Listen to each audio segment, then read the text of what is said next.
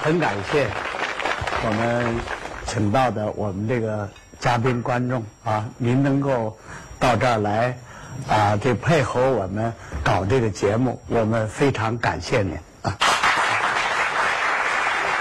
你看我这个演员呢，一般观众呢对我全有个认识，反正全知道我是很有学问啊。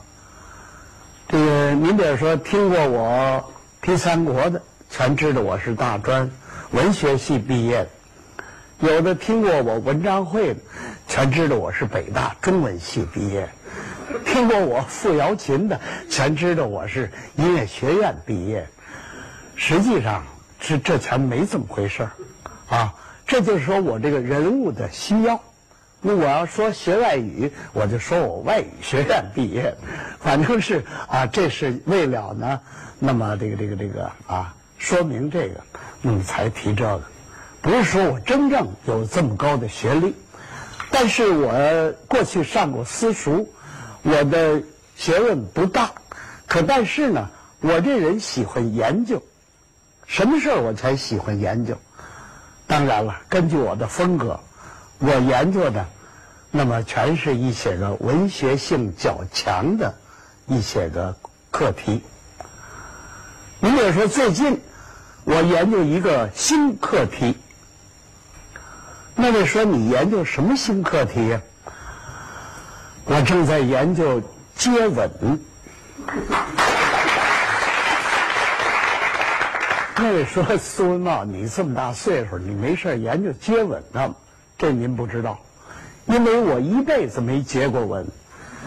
现在我已经七十五了，我想研究研究，为什么没接过吻呢？在我年轻的时候，有朋友就跟我讲：“哎，苏文茂，你看你了没有？你长这模样，特别你这嘴瘪，你这人。”不具备接吻的条件，不能接吻。他跟我说了这话以后，我就相信了。我所以说一辈子没尝试过接吻。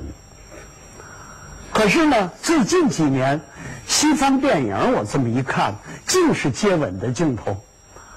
我当时就后悔了，我说我呀犯错误了，犯什么错了？犯了唯条件论的错误。你看外国人，外国人当然嘴瘪的不多呀，可是这鼻子大呀。你想他的条件跟我一比啊，那个他更不没有条件了。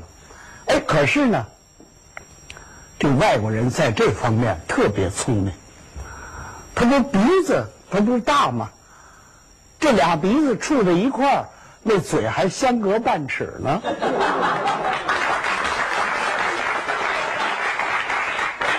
这外国人聪明的地方就在这儿，他接吻的时候一歪脑袋，横着把鼻子给让过去了。